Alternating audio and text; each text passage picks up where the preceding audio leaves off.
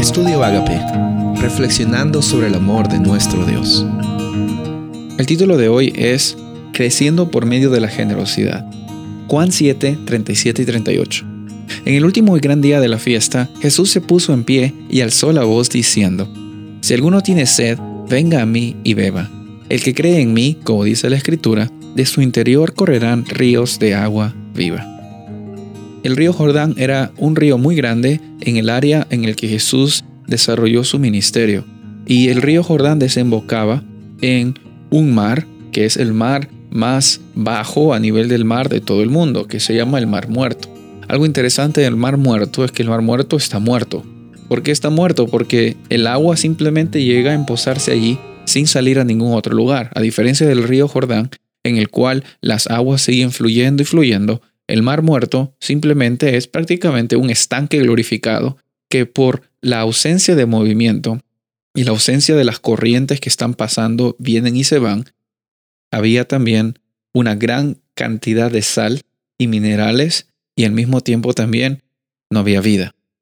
Muchas veces en la vida nuestra situación no es como el río Jordán o como un río en el cual las aguas fluyen y como tuberías el río esparce las corrientes de aguas.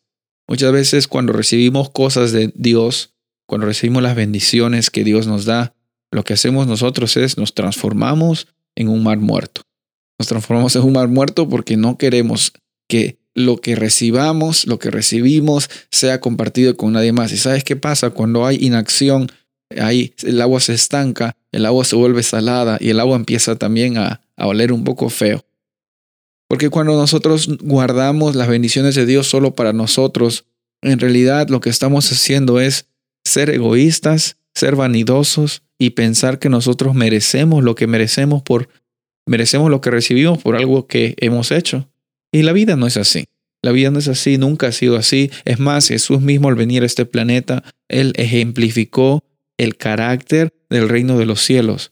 Y el reino de los cielos no consiste en enseñorear sobre el más débil, no es la supervivencia de la más fuerte o no es el que tiene más dinero manda.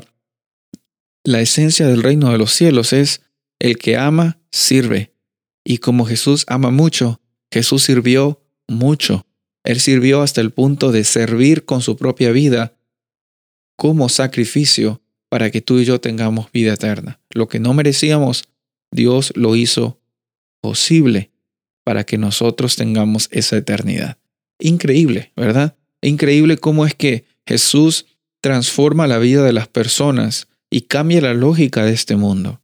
Cuando Jesús dice, si alguno tiene sed, venga a mí beba, y, y cuando tú recibes las bendiciones de Dios, tú te vuelves un río de agua viva, lo que tú sabes espiritualmente, lo que tú sabes cognitivamente, porque hay gente que que cree que lo sabe todo y no quiere compartir sus conocimientos, no solo de la Biblia, sino en otro aspecto de la vida, no quiere compartirlo por temor a que cuando ya lo cuente ya no va a ser nada especial. Tu valor no viene por lo que tú sabes y los otros no saben.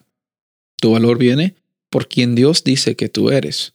Y estamos llamados en todos los aspectos de nuestra vida a ser ríos de agua viva, así como dice la Escritura y así como está la promesa de Dios las bendiciones son derramadas para nosotros y nosotros no somos containers o no somos contenedores de las bendiciones de Dios. Si algo somos, deberíamos ser tuberías para dirigir esas bendiciones de Dios hacia otras personas y mientras corre por nuestras vidas somos bendecidos y mientras las compartimos también somos bendecidos. Yo estoy seguro que en algún momento que tú has tenido que regalar algo a alguien muy especial, tú también te has sentido feliz al dar algo a esa persona tan amada. De la misma forma, Dios, al regalarnos la salvación, Él es feliz, pero lo más importante, nosotros al derramar esas bendiciones alrededor de nosotros, nosotros también somos los más bendecidos. ¿Quieres ser bendecido hoy? Soy el pastor Rubén Casabona y deseo que tengas un día bendecido.